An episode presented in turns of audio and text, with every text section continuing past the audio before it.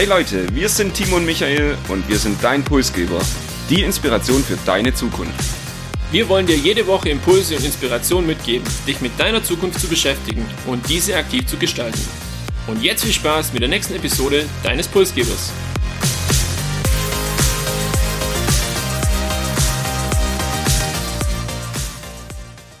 Wir begrüßen euch zu Episode 92.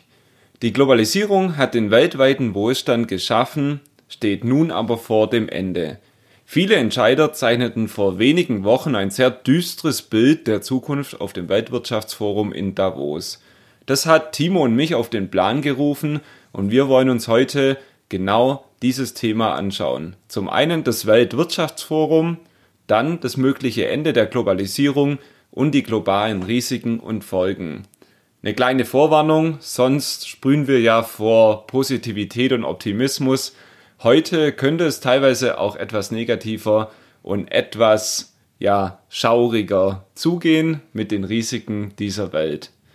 Das Thema Globalisierung dürfte dir, Timo, aber nicht nur aus der fünften Klasse Erdkundeunterricht bekannt sein, sondern wir haben das auch schon mal hier im Podcast behandelt. Erinnerst du dich noch dran? Äh, mit der Gefahr, dass ich mich jetzt gleich blamier. Ich erinnere mich tatsächlich nicht mehr an die Episode. Mein äh, Erdkundeunterricht ist zwar schon etwas her und tatsächlich hatten wir damals das Thema Globalisierung, aber bei der Episode muss ich passen. Bei der Episode ging es vielmehr auch tatsächlich schon um das Thema Deglobalisierung. Und zwar ziemlich am Anfang in Episode 6 haben wir uns mit Megatrends nach Corona beschäftigt. Und schon damals war absehbar, dass nach der Pandemie aus der Globalisierung vielleicht eine Deglobalisierung werden könnte. Danke für die Hilfe an der Stelle. Ich werde auf jeden Fall im Nachgang dieser Episode da nochmal einen Blick reinwerfen, inwiefern das, was wir damals besprochen haben, vielleicht heute aktueller ist denn je. Lass uns aber mal einen Blick auf das Thema Weltwirtschaftsforum werfen. Ich glaube, nicht jeder weiß, was da so abgeht, wer da so zu Gast ist und wo das Ganze auch stattfindet. Ja, zunächst mal das Weltwirtschaftsforum ist eine Schweizer Stiftung oder eine Lobbyorganisation, könnte man auch dazu sagen.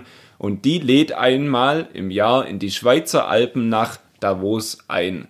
Man kann sich das dann so vorstellen, die ganze globale Elite, Prominenz, Politiker, Wissenschaftler, Unternehmer, die fliegen, fahren, ja, die wenigsten laufen alle nach Davos treffen sich dann mehrere Tage eben in Davos, mehrere Tage Konferenz, viele Vorträge, also auch, weiß ich, Olaf Scholz hat dann dann einen Vortrag über die Umwelt, über Politik, über die Wirtschaft und eben für die ganzen CEOs auch der Spot, sich auszutauschen und zu netzwerken. Besonders spannend an der Stelle finde ich die Tatsache, dass tatsächlich immer noch alle standesgemäß mit ihrem Privatflugzeug oder ihrem Privathubschrauber anreisen und es sehr, sehr überschaubar ist, die Anzahl derer, die dann vielleicht doch versuchen, zusammen oder mit einem normalen Flugzeug zu kommen. Ich finde es immer schwierig, wenn man da eine Vorbildfunktion einnehmen könnte, wenn es um das Thema Klima geht, wenn es um das Thema ja, Klimawandel, Veränderung auf der ganzen Welt geht und ähm, das eigentlich das Thema ist, mit dem man sich dort beschäftigt und dann jeder das in Kauf nimmt, der dort anreist, ähm, quasi diesen CO2-Ausstoß und auch diese Vorbildfunktion, wie ich es gerade gesagt habe. Ich finde es schwierig, ich weiß nicht, wie du das siehst, aber ich möchte dir eigentlich ungern hier im Podcast widersprechen. Ich habe tatsächlich Interviews von CEOs auch gehört, die mit der Deutschen Bahn oder mit dem Zug angereist sind, aber wahrscheinlich sind die da in der Unterzahl. Warum ist das Weltwirtschaftsforum auch für uns heute Trigger für die Episode? Das Thema und der Titel von dem diesjährigen Forum Mitte Januar war Kooperation in einer fragmentierten Welt und so ein bisschen das Thema Deglobalisierung. Und bevor wir über die Umkehr und vielleicht das drohende Ende der Globalisierung sprechen, sollten wir erstmal über Globalisierung sprechen. Genau, ich finde Globalisierung, das Wort an sich schon ziemlich unsexy. Also das, man hört es oft, es wird oft verwendet, aber die Frage ist tatsächlich, was steckt eigentlich da hindert. Es ist ein Megatrend, wie du zu Recht gesagt hast. Wir hatten es in unserer Episode vor zwei Jahren schon mal, der letzten Jahrzehnte. Und Globalisierung bedeutet eigentlich nichts anderes wie das Zusammenwachsen verschiedener Länder und Regionen auf der ganzen Welt. Dazu gehören beispielsweise Verflechtungen in den Bereichen Wirtschaft oder Politik Umwelt, Kommunikation und Kultur. Ich habe Beispiele mitgebracht, wo man das vielleicht ein bisschen besser greifen kann. Das kann beispielsweise eine internationale Organisation, ein Zusammenschluss sein, wie die EU oder die NATO, die ja auch gerade sehr, sehr im äh, Vordergrund steht. Oder auch im privaten Haushalt, wenn man schaut, wo eigentlich die Lebensmittel herkommen, die man so einkauft, wenn man mal durch einen Kaufladen läuft oder durch einen Einkaufsladen und allein Obst oder Gemüse das sind die wenigsten Dinge zu dieser Jahreszeit dann eben in Deutschland angebaut, sondern zumindest Europa teilweise eben auch weltweit. Und hier macht sich das Thema bemerkbar oder auch die Kommunikation mit Freunden im Ausland. Auch das ist ein Indikator für Globalisierung. Ich glaube, du hast jetzt eine gute Definition auch schon mal abgegeben. Wenn man an die Schule zurückdenkt, hat man dann auch immer über Vor- und Nachteile diskutiert. Das würden wir gerne an dieser Stelle auch mal machen. Ich beginne mit den positiven Entwicklungen, ein paar hast du auch schon genannt. Ähm, globale Zusammenarbeit, globale Kooperation ist sicherlich ein großer Vorteil, eine große positive Folge der Globalisierung, wenn wir an Technologien und Innovationen denken, die wir eben über den gesamten Globus geteilt haben. Auch kultureller Austausch, wir alle erleben das auf Reisen, wir alle erleben das mittlerweile im Alltag, wie Kulturen ja über Ländergrenzen hinweg zusammenleben, zusammenarbeiten und letztendlich in den letzten Jahrzehnten auch das Thema globales Wachstum und am Ende durch den Handel auch Wohlstand für weite Teile der Welt. Es gibt aber natürlich auch die Kehrseite, wenn man die so nennen darf, äh, von der Globalisierung beziehungsweise auch gewisse Nachteile.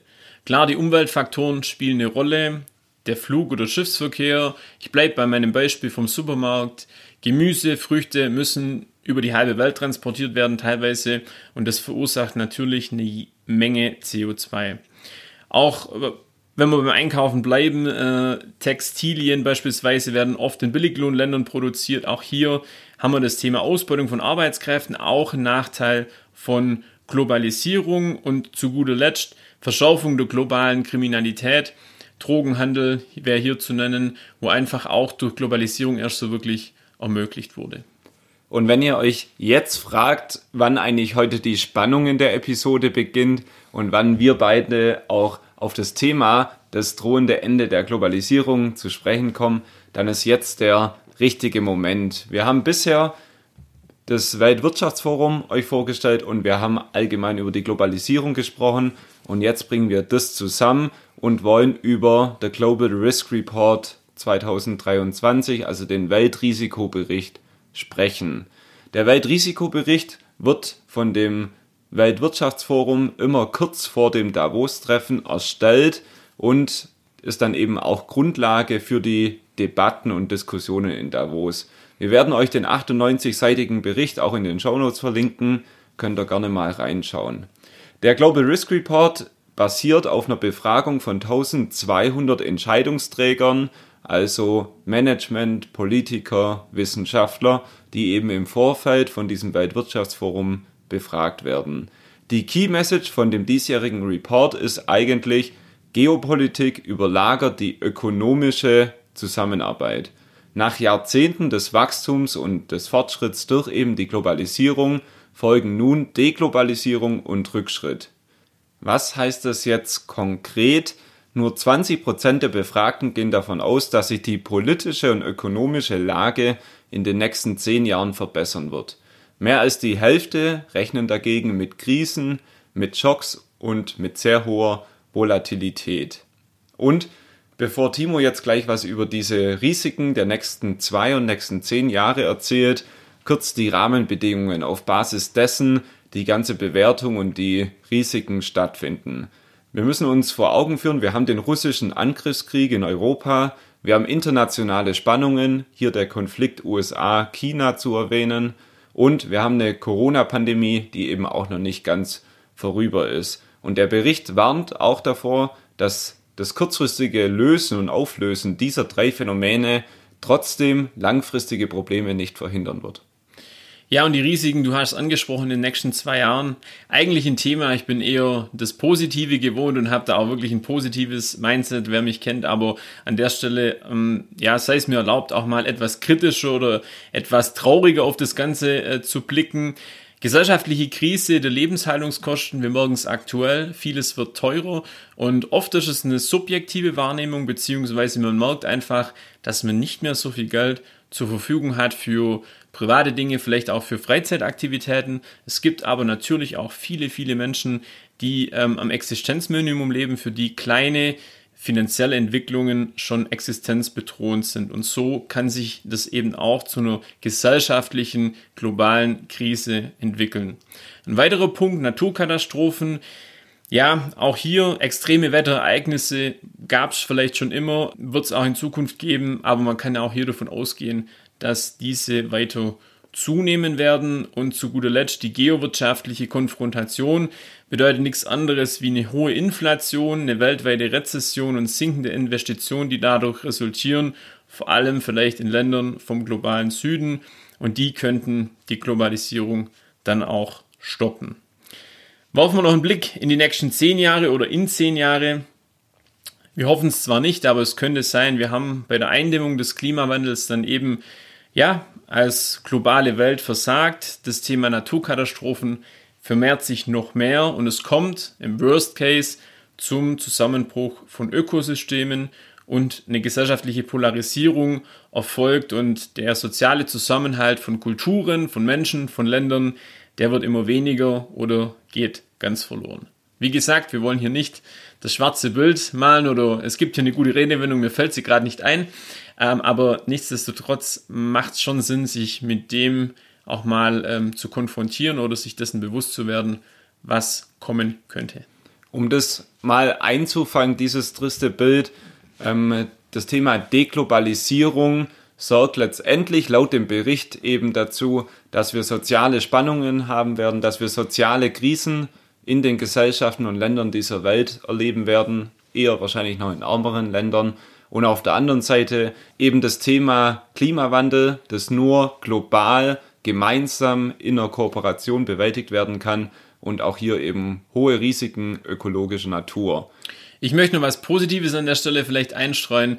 Viele gehen aber auch davon aus, dass sich das Thema Globalisierung vielleicht verändert, anders darstellt und auch verlagert. Was jetzt nicht bedeutet, dass es gar keine Globalisierung mehr geben wird, sondern vielleicht nur an anderen Orten auf dieser Erde und dann profitieren halt vielleicht Menschen oder Völker, Nationen, die in der Vergangenheit nicht so davon profitiert haben. Das könnte auch passieren. Und die kann man auch beim Namen nennen, denke ich. Hier sprechen viele Experten von Afrika, die vielleicht bisher noch nicht so von der Globalisierung profitieren konnten und da vielleicht ein Gewinner dieser Entwicklung sein könnten.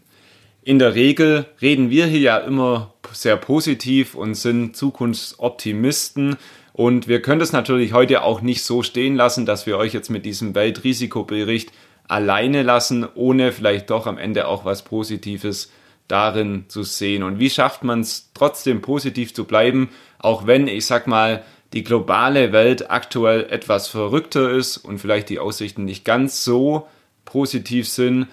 Für mich persönlich hilft es eben, dieses globale Bild immer wieder mir vor Augen zu führen, um zu erkennen, wie nichtig die kleinen Probleme eigentlich in meinem Leben sind, um das einzuordnen und um zu sehen, wie gut es einem selbst doch immer wieder geht. Außerdem glaube ich, mit eigener persönlicher Aktivität und sich auf das zu fokussieren, was man selbst eben im Leben gestalten kann, beeinflussen kann, tut man hier sich selbst einen Gefallen und auch immer den Humor natürlich nicht zu verlieren. Und wenn es nur in kleinen Situationen ist, das trotzdem zu genießen. Auch das konnte ich jetzt an dieser Stelle nicht unkommentiert lassen. Ich denke, das ist doch ein passender Abschluss für die heutige Episode. Das war's mit Episode 92. Heute eben mit dem nicht nur positiven Blick auf die Zukunft. Wir sagen trotzdem vielen Dank fürs Zuhören und würden uns freuen an der Stelle, wenn ihr unseren Podcast in euren Podcast-Player abonniert und euren Freunden und Kollegen wie immer vom Podcast Pulsgeber erzählt. Wir wünschen euch eine gute Woche mit regionaler Verbundenheit und globalem Mindset.